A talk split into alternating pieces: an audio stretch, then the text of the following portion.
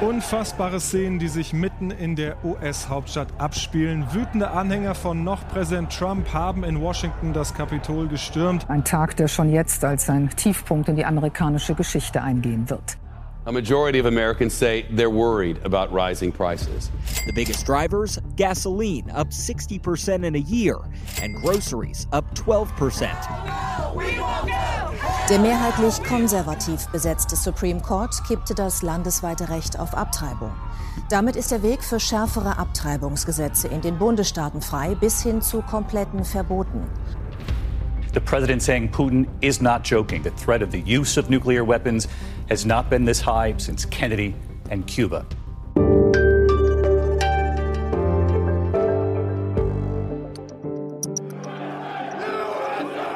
Wir haben wahrscheinlich alle noch die verstörenden Bilder vom Sturm auf das Kapitol im Kopf. Am 6. Januar 2021 war das, als Anhänger des damaligen Präsidenten Trump in das Parlament einbrachen und die Abgeordneten sich in Schutzräumen verbarrikadieren mussten. Nach diesem Tiefpunkt der amerikanischen Geschichte haben dann viele erstmal aufgeatmet, als dann nach den großen Wahlen der Demokrat Joe Biden der neue Präsident der USA wurde. Aber wer gehofft hatte, dass nun erstmal Ruhe einkehrt, der hat sich getäuscht. Auch wenn bei uns in Deutschland nicht mehr täglich Hiobsbotschaften und Provokationen über den Atlantik schwappen, wie noch in den Trump-Jahren, und die Nachrichtendichte deutlich nachgelassen hat, das Land ist noch immer tief gespalten. Debatten um Abtreibung, Waffen und Migration treiben die Lager weiter auseinander. Demokraten und Republikaner und im Hintergrund wohl auch Ex-Präsident Donald Trump bringen sich schon für die nächsten Präsidentschaftswahlen im Jahr 2024 in Stellung. Als sehr wichtiges Stimmungsbild dafür gelten in den USA immer die sogenannten Midterms, also die Zwischenwahlen, die jetzt am 8. November stattfinden werden. Das heißt konkret, an diesem Tag werden die Abgeordneten für das Repräsentantenhaus rund ein Drittel der Senatssitze und in 36 von 50 Bundesstaaten sowie in drei US-Außengebieten auch die Gouverneurinnen und Gouverneure neu gewählt. Wer bei diesen Wahlen die Nase vorne haben könnte, welche großen Fragen und Probleme die Menschen in den USA gerade umtreiben und ob Donald Trump wie ein Untoter aufersteht und sich nach diesen Midterms vielleicht doch wieder als Kandidat für die nächsten Präsidentschaftswahlen präsentiert, darum geht es in diesem Was jetzt Spezial zu den USA, zu dem ich Sie herzlich willkommen heiße. Ich bin Elise Landscheck und ich habe für diese Folge zwei Journalistinnen eingeladen, die in den USA leben, von dort regelmäßig berichten und sich deshalb natürlich mit allen Finessen des politischen Systems auskennen, nämlich die beiden Zeit- und Zeit Online-Korrespondentinnen in Washington, Johanna Roth und Rike Havertz. Rikes Stimme kennen Sie vielleicht schon aus unserem OK America Podcast. Beide haben in letzter Zeit zu unterschiedlichen Themen recherchiert, die jetzt auch diese Wahl bestimmen und können uns von ihren persönlichen Eindrücken bei der Recherche erzählen und ihre Einschätzung geben, was der Ausgang dieser Wahl für die USA, aber auch für den Rest der Welt bedeuten könnte. Hallo Rike, hallo Johanna, willkommen hier bei Was jetzt? Hallo. Hallo, vielen Dank für die Einladung. Die letzte Wahl ist ja gefühlt noch gar nicht so lange her. Ich kann mich jedenfalls noch gut an dieses bange Gefühl erinnern, als ich damals die Umfrageergebnisse vor der Wahl verfolgt habe. Also diese roten und blauen Balken für Republikaner und Demokraten, die waren mal immer und mehr oder weniger gleich lang, dann rückten auf einmal die roten und dann wieder die blauen nach vorne. Wie sehen jetzt die Umfragen vor diesen Midterm-Wahlen aus, bei denen zwar kein Präsident gewählt wird, aber ja trotzdem das Meinungsbild im Land widerspiegeln? Wird jetzt wieder so spannend? Was denkt ihr? Ja, es ist natürlich immer spannend, wenn gewählt wird. Äh, ein bisschen anders spannend als Präsidentschaftswahlen, weil da muss man eben nur auf diesen einen Balken gucken, weil es eben einen Kandidaten gibt oder eine Kandidatin. Bei den Präsidentschaftswahlen bis jetzt immer nur Kandidaten. Jetzt haben wir, du hast es ja gerade schon gesagt, extrem viele Wahlen, aber natürlich ist es spannend, weil sich daran zeigen wird, wie sich die Mehrheiten im Kongress neu verteilen. Also werden die Demokraten ihre Mehrheit da halten können, wie sie sie gerade haben oder nicht. Und davon hängt natürlich auch ab, wie Präsident Biden weiter regieren kann in den verbleibenden zwei Jahren seiner ersten Amtszeit. Mhm. Johanna, was sagst du? Ich finde nicht nur den Kongress spannend, es werden ja noch ganz viele andere Ämter neu besetzt. Und da stellen sich gerade ganz viele Weichen neu, die auch für die Präsidentschaftswahl 2024, die ähm, Rika hat schon angedeutet, ähm, sehr, sehr spannend, ähm, um nicht zu sagen nervenzerfetzend äh, sein wird. Ja, da ordnet sich gerade ganz vieles, was uns, glaube ich, noch sehr lange begleiten wird. Für Präsident Joe Biden und seine Demokraten geht es ja um sehr viel, um nicht zu sagen um alles bei den Midterms. Kürzlich hat er in einem Fernsehinterview erklärt, er werde eine zweite Amtszeit von den Zwischenwahlen abhängig machen. Aber wenn er dann antreten sollte, dann ist er ganz zuversichtlich. I believe I can beat Donald Trump again. Also er denkt, er könnte Donald Trump wieder schlagen, falls der dann wieder sein Gegenkandidat sein sollte. Gerade in den letzten Monaten hat er aber sehr schlechte Zustimmungswerte eingefahren. Zwischenzeitlich lagen sie nur noch bei 36 Prozent. In den letzten Wochen sind diese Werte aber auch wieder gestiegen. Wo steht denn Joe Biden eurer Ansicht gerade? Wie sehen ihn die US-Amerikanerinnen und Amerikaner? Das kommt darauf an, mit wem man hier spricht. Es gibt natürlich viele, die seine Politik verteidigen und er hat auch, das muss man sagen, rein objektiv relativ viel durchgesetzt. Er hat viel von seiner Agenda durchbringen können, mehr als man gedacht hätte. Aber es gibt eben auch viele, die machen ihn verantwortlich für die unglaublich hohe Inflation gerade im Land, für die teuren Lebensmittel, die steigenden Mieten, die teuren Benzinpreise. Und das ist eins der Wahlentscheidungen entscheidenden Themen jetzt bei den Zwischenwahlen. Und äh, viele, mit denen ich dann spreche, sagen, ja, Biden ist schuld. Das ist natürlich vielleicht kurz gesprungen, aber die Republikaner nutzen das natürlich auch. Die verknüpfen die relativ schlechte wirtschaftliche Lage gerade mit dem Präsidenten. Das ist Wahlkampf, da muss er mit leben. Und natürlich ist die Welt komplexer, aber im Wahlkampf schnurrt es ja immer zusammen auf sehr einfache Botschaften. Und er hat äh, vor ein paar Wochen und Monaten eher noch, na Wochen, eher Wochen als Monate, äh, war er sehr kämpferisch und hat versucht, versucht sehr zu mobilisieren und hat eine Rede gehalten, wo er gesagt hat, vote, vote, vote, also geht wählen. Und jetzt ist er eher so ein bisschen abgetaucht, würde ich sagen. Johanna, du stimmst mir bestimmt zu. Er ist nicht so riesengroß auf Wahlkampftour, wie man das vielleicht von einem Präsidenten erwarten würde. Barack Obama ist zum Beispiel jetzt für die Demokraten wieder unterwegs und deutlich aktiver als zum Beispiel Biden. Und das kann auch daran liegen, dass einige vielleicht sagen, mm, du musst gar nicht unbedingt in meinen Wahlkreis kommen, weil das hilft mir vielleicht gar nicht unbedingt. Hm. Bevor wir jetzt auch gleich nochmal auf die Themen kommen, die du gerade schon angesprochen hast, ich meine, es wird auch nochmal interessant, wer außer Biden überhaupt bei den Demokraten dann zur Wahl stehen würde. Wer ist denn da eine interessante Persönlichkeit, gerade noch bei den Demokraten, die wir vielleicht irgendwie im Auge behalten sollten? Johanna und ich müssen da bestimmt lachen, weil das ist das große Thema hier in den USA, weil natürlich alle dachten, es könnte Kamala Harris werden, die seine Vizepräsidentin ist und ich glaube, sie möchte es auch immer noch werden, aber sie ist auch nicht besonders beliebt. Die Demokraten haben ein echtes Problem. Gavin Newsom ist der Gouverneur in Kalifornien, der möchte, glaube ich, ganz gerne, der ist auch eine ganz interessante Figur, aber aus Kalifornien heraus ist bislang nur ein einziger Mensch jemals Präsident geworden, das war Ronald Reagan. Also Kalifornien steht nicht unbedingt fürs Land. Dann gibt es natürlich noch Pete Buttigieg, den Verkehrsminister, sehr jung, sehr eloquent, aber ich sage mal so, die ganz prägende Figur sehe ich zumindest noch nicht, die beiden äh, beerben könnte.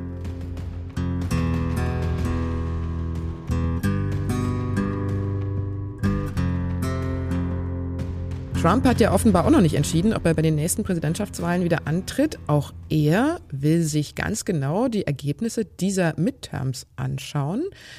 Aber gerade in den letzten Wochen hat er immer wieder anklingen lassen, dass er sich durchaus vorstellen kann, wieder Präsident zu werden. In order to make our country successful, safe and glorious again, I will probably have to do it again. Um sein Land wieder groß zu machen, wird er wohl wieder antreten müssen, sagt er hier. Für wie wahrscheinlich haltet ihr das? Ich würde sagen, es gibt immer mal wieder sehr, sehr, sehr überdeutliche, muss man eigentlich schon sagen, Andeutungen von ihm. Sein Rückhalt in der republikanischen Wählerschaft schon ein bisschen brüchig geworden ist. Also gerade die Ermittlungsverfahren, die gegen ihn laufen, also da hat sich dann doch, da gibt es ja so mehrere Focus Groups, also Studien, Langzeitstudien mit republikanischen WählerInnen, die darauf hindeuten, dass die dann doch sagen, mh, hm, das wird mir langsam zu unsicher, aber nicht, weil man irgendwie grundsätzlich ein Problem mit ihm hätte. Also ich glaube, die Illusion muss man sich nicht mehr machen, sondern weil er eben ein doch nicht so erfolgversprechender Kandidat womöglich sein könnte. Aber dass er das unbedingt will, ich glaube, ähm, allein schon aus Rache, ehrlich gesagt, also das merkt man ihm ja doch immer wieder deutlich an, dass es da so ein Rachemotiv gibt, was uns in der Politik ja eigentlich völlig fremd ist. Aber das ist mit Donald Trump eben so, dass er da sehr viel reingebracht hat, was eigentlich äh, gar nicht ins politische Feld gehört. Das ist, glaube ich, was, was ähm, ihn doch erheblich antreibt und eben dieses diesmal, diesmal schaffe ich's. Jetzt hat aber auch ein anderer Republikaner in der letzten Zeit sehr viel im Mittelpunkt der Berichterstattung gestanden, nämlich Ron DeSantis, der Gouverneur von Florida.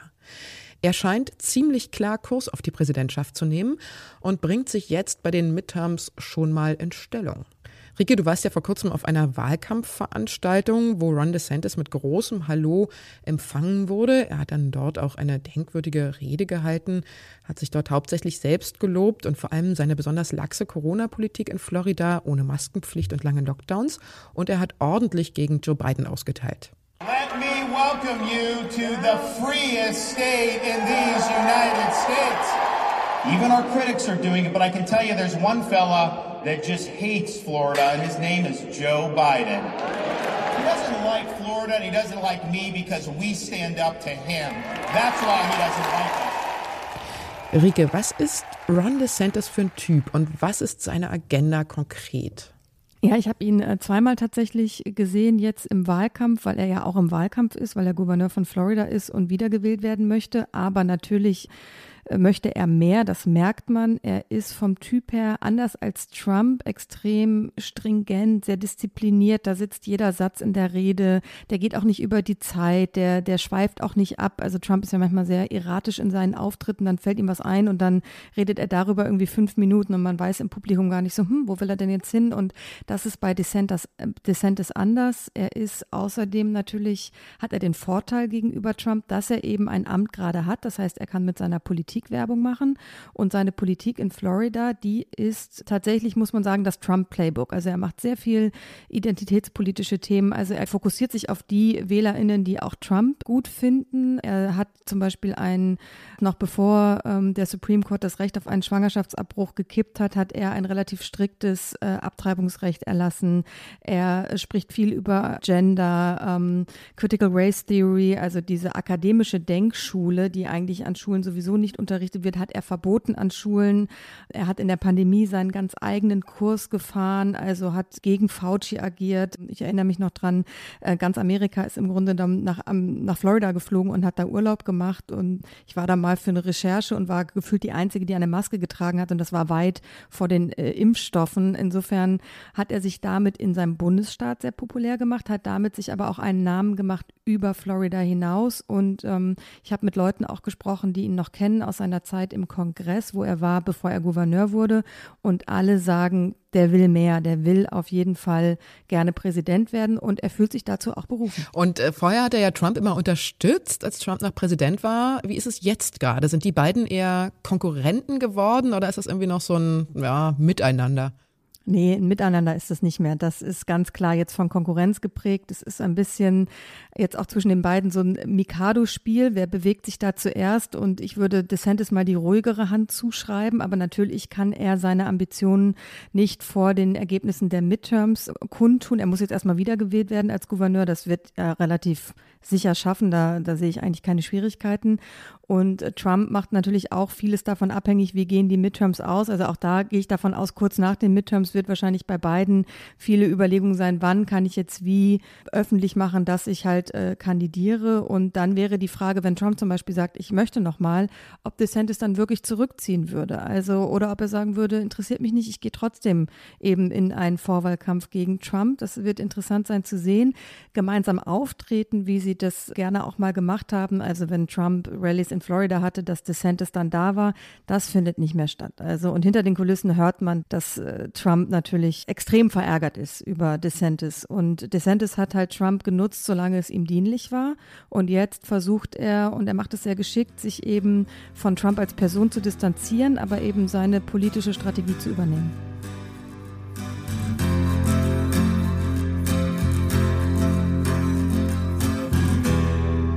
Die Kandidaten der Parteien, die versuchen natürlich jetzt auch im Wahlkampf für die Midterms mit den drängendsten Problemen ihrer Wählerinnen und Wähler zu punkten, also mit Lösungsvorschlägen dafür. Ein paar von diesen Problemen haben wir auch im Vorspann dieser Folge schon mal anklingen lassen. Lass uns jetzt mal ein bisschen genauer und der Reihe nach über diese wahlentscheidenden Themen sprechen. Ganz oben auf der Agenda steht ja gerade die wirtschaftliche Lage. Ist es so, dass, dass die Menschen dort auch, so wie bei uns, sehr viel über Inflation und Energieversorgung sprechen? Ist das vergleichbar mit den Problemen, die die Menschen in Europa gerade haben? Ich glaube, vergleichbar ist es insofern nicht, weil es ja, oder die Diskussion in Europa und gerade in Deutschland dreht sich ja um die Versorgungssicherheit. Also sprich, wie viel kann man noch heizen im kommenden Winter und so weiter. Hier ist es ganz klar eine Preisfrage und damit eben auch für viele eine Existenzfrage. Also das Drängendste sind natürlich die Benzinpreise, die äh, lange gestiegen sind, dann ging es wieder runter. Jetzt ist es so ein bisschen wechselhafter, was ein extremer Unsicherheitsfaktor natürlich ist und für viele, das muss man sich, glaube ich, immer wieder klar machen, für viele heißt das eben, dass sie im Zweifelsfall nicht mehr vom Fleck kommen, wenn sie sich das Benzin nicht mehr leisten können oder dass sie eben nichts mehr zu essen haben, wenn sie ihren Tank zumindest halb voll machen. Ne? Also, und ich glaube, also das ist, das ist eben was, was für viele schon schwierig war. Also für viele hat sich aus einer prekären Lage eine ja existenzbedrohende entwickelt und das führt natürlich dazu, dass man vielleicht einerseits wahnsinnig resigniert dass sich noch was ändern kann mit der Politik. Und zum anderen natürlich ist es auch ein, also kann man da auch gut andocken mit dem, was eben die Republikaner machen, dass sie eben Joe Biden ganz klar dafür verantwortlich machen, ob der, wohl der ja relativ wenig dafür kann, vergleichsweise. Das ist eben ein wahnsinnig kompliziertes Thema. Ähm, aber es ist natürlich ein sehr emotionales Thema, eben durch diese diesen existenziellen Charakter, den das hat. Vielleicht auch um nochmal diese hohen oder gestiegenen Preise ein bisschen genauer zu skizzieren. Also die Inflationsrate liegt in den Vereinigten Staaten gerade so hoch wie zuletzt Anfang der 80er Jahre, nämlich bei 8,2 Prozent. Und mal zum Vergleich, die jährliche Inflation hat 2021 insgesamt nur 4,7 Prozent betragen. Ich habe gelesen, dass in Washington zum Beispiel die Kugel Eis jetzt sieben Dollar kostet und ihr habt bestimmt noch ganz viel mehr Beispiele, wie die Preise komplett durch die Decke gegangen sind. Mich interessiert mal, was sind denn die Gründe dafür? Warum ist denn diese Inflation so stark und die Preise so gestiegen? Rike kann zu Preissteigerungen in Washington mehr sagen. Ich kenne es nur so teuer, wie es jetzt ist, weil ich bin ja im April erst gekommen. Ich glaube, für dich, Rike, ähm, ist es äh, schmerzhafter, das zu sehen. Das kann ich nicht so einschätzen. Ja, das stimmt. Ich war ja von 2020 bis Ende 2021 schon mal in Washington und dann war ich sechs Monate in Deutschland. Jetzt bin ich wieder hier und innerhalb dieser sechs Monate hat sich wirklich einiges verändert, dass ich, selbst ich, und wir sind natürlich alle in einer sehr privilegierten Situation, in Supermärkten stehe und mit einer Tüte da rausgehe und denke, warte mal, wieso, was, das kann doch nicht sein, dass ich dafür jetzt so viel Geld ausgegeben habe. Es sind natürlich immer noch die Folgen von gestörten Lieferketten, die ein Pandemieproblem waren und immer noch sind. Die hohen Energiepreise äh, sind resultieren natürlich auch aus dem Krieg in der äh, Ukraine, also der Angriffskrieg gegen die Ukraine von Russland. Das hat hier eben alles verändert und darauf verweist Biden natürlich auch immer wieder. Und er hat auch mehrfach jetzt schon zum Beispiel äh, Öl aus der strategischen Reserve freigegeben, um eben die Märkte hier in den USA zu entlasten, weswegen die Spritpreise nicht mehr ganz so hoch sind wie im Sommer. Ich glaube, sie waren deutlich über 5 Dollar die Gallone zwischendurch. Jetzt sind sie so bei 3,10 Dollar, 3,20 Dollar im Schnitt. Das klingt für europäische europäische Maßstäbe jetzt auch immer noch nicht besonders viel, aber ist für amerikanische Verhältnisse sehr viel. Es ist eben ein Geflecht, aber da sind wir wieder am Anfang von diesem Wahlkampf schnurrt immer zusammen auf einfache Botschaften. Es ist für Biden extrem schwierig zu sagen, aber ich habe ein Infrastrukturgesetz durchgesetzt. Ich habe ähm, ein, ein Klimagesetz durchgesetzt, was eben auch zum Beispiel Elektroautos fördert. Dann lachen die Leute in Texas und sagen, ja, aber hier ist, ich, ich muss hier so weit fahren, da komme ich mit einer Autobatterie nicht weit. So, da und wenn ich keine Ladestation habe, dann nützt mir das nichts. Wenn ich 400 Meilen auf dem Highway bin und äh, dann brauche ich halt irgendwie meinen Truck, der Benzin tankt. Also das ist für ihn wahnsinnig schwer zu vermitteln und für die Republikaner natürlich deutlich einfacher, weil sie sagen, das Leben ist teurer, Biden ist schuld. Jetzt hast du es gerade äh, auch schon angesprochen, nämlich der Krieg in der Ukraine, der Angriffskrieg von Russland. Inwiefern beeinflusst denn tatsächlich auch die Preise in den USA? Ich glaube, das können sich hier viele gar nicht so richtig vorstellen naja, die, die steigenden Energiepreise schlagen sich halt natürlich einfach auf dem Markt nieder. Ne? Also Rika hat es ja gerade mit der strategischen Ölreserve äh, schon erwähnt. Da kann ich jetzt auch als Nicht-Ökonomin, beziehungsweise ist das, glaube ich, auch einfach eine umstrittene Frage, welchen Effekt das letztlich zeigen wird. Das muss die Zeit zeigen. Und es war schon relativ klar, dass das natürlich ein politischer Schritt auch war, ne? weil das so ziemlich das Einzige ist, was er tun kann und womit er irgendwie Handlungsfähigkeit ähm, unter Beweis stellen kann an einer Stelle, an der es sie sonst einfach nicht gibt. Das ist ja auch wirklich so ein bisschen die Tragik dieser Präsidentschaft, dass das vom Timing her einfach ganz ganz ungünstig lief. Also die Pandemie ebbte so ein bisschen ab. Die Krise, gegen die Krise haben sie gegengesteuert mit massiven Investitionen, Konjunkturpaketen, bei denen jetzt eben im Nachgang äh, KritikerInnen, beziehungsweise auch damals schon, ja, die Republikaner kritisiert haben, das sei also unverhältnismäßig und jetzt eben es auch heißt, naja, vielleicht war das tatsächlich ein bisschen viel und jetzt schlägt das Ganze am Ende um, so, ne, und wir bekommen eine Rezession im kommenden Jahr. Das ist eben das, das Fiese an solchen Entwicklungen, dass man das immer erst im Nachhinein sehen kann, was jetzt funktioniert hat und was nicht. Und das, was Rike gerade erwähnte, mit der abstrakten und der, der greifbaren Ebene der Politik dieser Regierung, das ist, glaube ich, was, was eine unheimlich große Rolle spielt. Also die Leute spüren sehr, sehr äh, doll, was bei ihnen, also was äh, in ihrem Alltag sich niederschlägt. Ähm, also eben gerade bei Benzinpreisen und haben dann natürlich sehr wenig Sinn für das, was gerade noch so auf dem Spiel steht. Und ähm, es gibt aber einfach wenig Möglichkeiten, da mit politischen Botschaften dagegen zu steuern. Und äh, eben umso mehr Raum für einfache Botschaften wie eben unter Donald Trump war Benzin billiger. Und warum das so ist, das spielt dann eben keine Rolle mehr. Spielt denn sonst der Krieg eine Rolle bei den Wahlen in den USA? Also interessieren sich die Menschen dafür? Präsident Joe Biden hatte ja kürzlich vor einem Armageddon gewarnt, das von Russland ausgehen könnte. Also wird da auch mit so einer Art Kriegsangst jetzt auch nochmal im Wahlkampf auch Politik gemacht? Nein, eher nicht. Also natürlich spielt der Krieg eine Rolle und er ist immer wieder in den Schlagzeilen, aber auch das muss man, glaube ich, verstehen. Außenpolitik ist nie ein relevantes Thema bei Wahlen in den USA. Da geht es wirklich um die nationalen Themen, da geht es um den konkreten Alltag der Menschen und der Krieg ist natürlich für die Menschen hier auch deutlich weiter weg als für Menschen in Deutschland.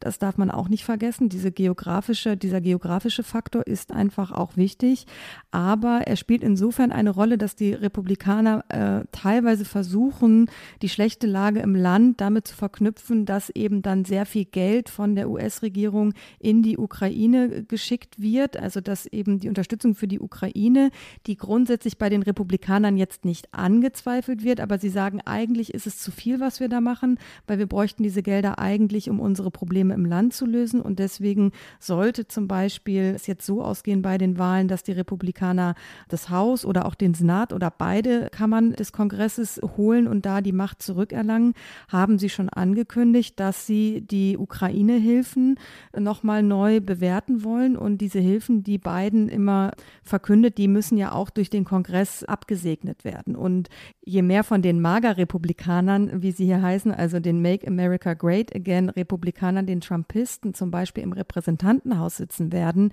desto ähm, stärker wird die Republikanische Partei unter Druck geraten, ähm, nicht mehr so viele Hilfen äh, zu äh, bewilligen. Und dann wird sich, das würde ich jetzt mal prognostizieren, die Politik von Biden verändern bezüglich der Ukraine, was natürlich den Druck dann auch in Europa wieder erhöht, weil die Debatte gibt es ja ohnehin schon. Tun die Europäer im Vergleich zu den US-Amerikanern genug, um die Ukraine in diesem Krieg zu unterstützen? Und sollte die Hilfe von äh, US-Seite geringer werden im, im kommenden Winter, im kommenden äh, Jahr, dann wird natürlich der Druck auf die EU und auf alle anderen NATO-Alliierten weiter steigen.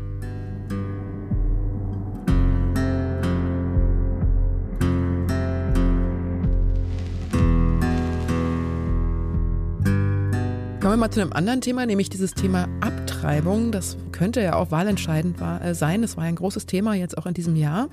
Wir erinnern uns, nach einem halben Jahrhundert hat der amerikanische Supreme Court am 24. Juni dieses Jahres das Recht auf Abtreibung auf Bundesebene gekippt. Es ist seitdem Sache der Bundesstaaten, das Abtreibungsrecht zu regeln. 14 Staaten haben seitdem Verbote und Einschränkungen für Schwangerschaftsabbrüche erlassen. Johanna, du warst damals vor dem Supreme Court unterwegs und hast dich da unter die Demonstrantinnen gemischt. Du hast Videos gemacht mit dem Handy während dieser Demonstration. Da treffen Abtreibungsbefürworter auf Gegner und das hören wir uns jetzt mal kurz an.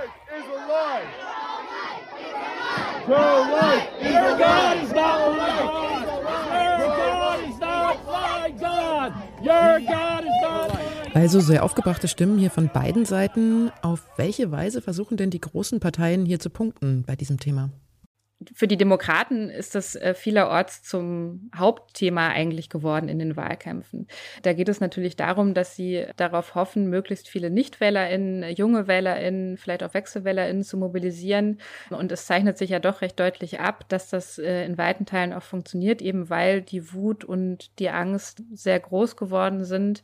Die Republikaner bringt das so ein bisschen in ein Dilemma, weil die nicht so genau wissen, wie sie jetzt eigentlich damit umgehen wollen. Es ist ja schon so, dass es eine wachsende Mehrheit in der US-Bevölkerung gibt, die der Meinung ist, dass Schwangerschaftsabbrüche grundsätzlich möglich und legal sein sollten und eben der Anteil derjenigen, die für ein entsprechendes Verbot ist, immer kleiner wird. Dann gibt es aber natürlich die Basis, die man da irgendwie bedienen will und das führt dann zu so allerlei Verrenkungen, wie zum Beispiel, dass republikanische Kandidatinnen in einzelnen Bundesstaaten nachträglich Positionen dazu wieder von ihren Homepages gelöscht haben, weil sie gemerkt haben, okay, das ist gerade einfach verfängt nicht mehr, beziehungsweise verprelle ich damit mehr Leute, als dass ich sie damit gewinne, ne? weil natürlich die, die man damit anziehen will, die hatte man eigentlich schon. Also da bewegt sich gerade doch einiges. Und dann ist natürlich die große Frage, was passiert jeweils mit einer Mehrheit im Kongress? Also die Demokraten versprechen, auch Joe Biden hat das jetzt nochmal bekräftigt, das Erste, was sie machen werden, sollten sie ihre Mehrheit behalten, ist, dass eben das Recht auf Schwangerschaftsabbrüche bundesweit zu verankern. Äh, die Republikaner tun so ein bisschen, als würden sie auf jeden Fall dann was verbieten. Letztlich geht es ja nicht mal ein komplettes Verbot, sondern das, was sie vorgeschlagen haben und auch eben nicht sie, sondern ein einzelner Senator, nämlich Lindsey Graham, wäre ein äh, zwölf Wochen Ban, also im Prinzip das, was wir auch aus Deutschland kennen, in ähnlicher Form. Ähm, also da schlägt das Pendel gerade doch recht deutlich in Richtung der Demokraten. Es ist aber eben die Frage, wie weit sie das tatsächlich umsetzen können in Wählerstimmen.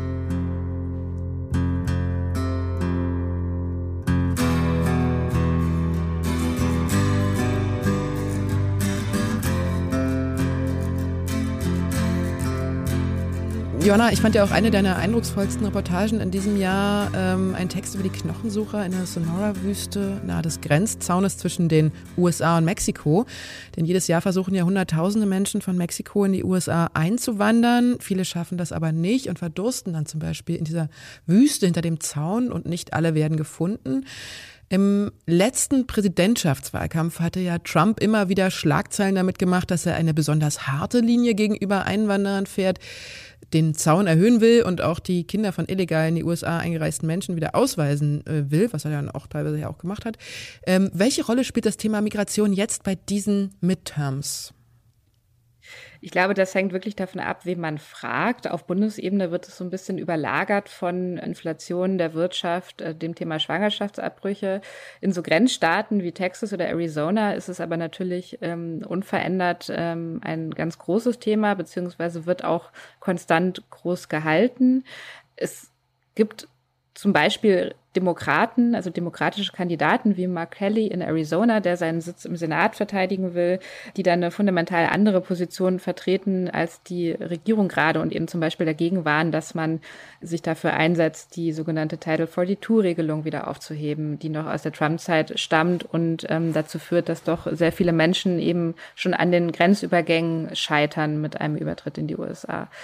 Dann gibt es natürlich die Republikaner wie Ron DeSantis oder auch ja schon wesentlich länger ähm, Greg Abbott, Gouverneur von Texas, Doug Ducey, Gouverneur von Arizona, die das auf ihre ganz eigene Art und Weise nutzen, dieses Thema, indem sie Migrantinnen in Busse beziehungsweise Flugzeuge ja, verfrachten, muss man sagen, und dann regelrecht quer durchs Land schaffen, um sie dann den Demokraten, sei es jetzt nun in Washington oder ihren WählerInnen in ähm, Martha's Vineyard vor die Tür zu setzen und ihm zu sagen, hier schaut mal, ähm, das habt ihr jetzt von eurer Politik der offenen Grenzen. Und das ist natürlich eine absolute Polemik, weil auch unter beiden sind die Grenzen nicht offen. Also es ist auch hier ein Thema, was für die Republikaner extrem dankbar ist, weil es komplex ist, weil es schwierig ist, wenn man damit Angst triggern kann und andere Emotionen. Und für die Demokraten ist es im Moment relativ weit runtergerutscht, aber das wird sicherlich im Präsidentschaftswahlkampf nochmal weiter nach oben rutschen auf die Agenda. Hm. Weil ich jetzt auch, auch das Beispiel von deiner Reportage genannt habe, gab es für euch eigentlich noch Momente in diesem Jahr, wo ihr selbst gesagt habt, das war jetzt eine besonders berührende oder spannende Recherche in den USA? Habt ihr da so Highlights? Tatsächlich mit am spannendsten für mich war zu versuchen, Ron DeSantis näher zu kommen, weil das fast unmöglich geworden ist, weil er äh, schon mit US-amerikanischen Mainstream-Medien eigentlich nicht spricht, seine Termine selten öffentlich macht. Also er ist äh, sehr schwierig zu fassen und äh, zu versuchen, ihm nahe zu kommen. Das war auf jeden Fall sehr spannend. Mhm. Jonna, hast du noch eins? Also mein Highlight, habe ich ja schon gesagt, war die Knochensucher-Reportage. Wie ging es dir? Was hast du noch so für Eindrücke von diesem Jahr? Ähm, für mich war die Begegnung tatsächlich auch sehr prägend, weil es auch einfach so viel darüber erzählt hat, ähm, was man sonst nicht sieht. Ne? Also die Menschen, die da in dieser Wüste sterben, das bekommt eben keiner mit, außer denen, die sie suchen gehen. Ich finde, es gibt schon immer mal wieder berührende Momente, aber auch also im, im negativen Sinne natürlich. Ne? Also mich hat auch früher schon im Wahlkampf 2020, und das hat sich natürlich seither überhaupt nicht geändert, immer wieder wirklich tief schockiert, wie viele Menschen Falschinformationen glauben und wie sich sowas verbreitet und ähm, auch die der Fanatismus, mit dem Donald Trump verehrt wird und ja, an welche Punkte er da so anrühren kann. Also ich habe viele Menschen getroffen, die gesagt haben, ich mag den überhaupt nicht. Ja? Also ich finde den entweder er ist halt ein Rassist oder er ist ein Frauenfeind, der stößt mich total ab, aber ich wähle ihn trotzdem. Und dieses trotzdem, ähm, das ist was, was mir bis heute nicht in den Kopf geht. Und ähm, ja, das bleibt bedrückend.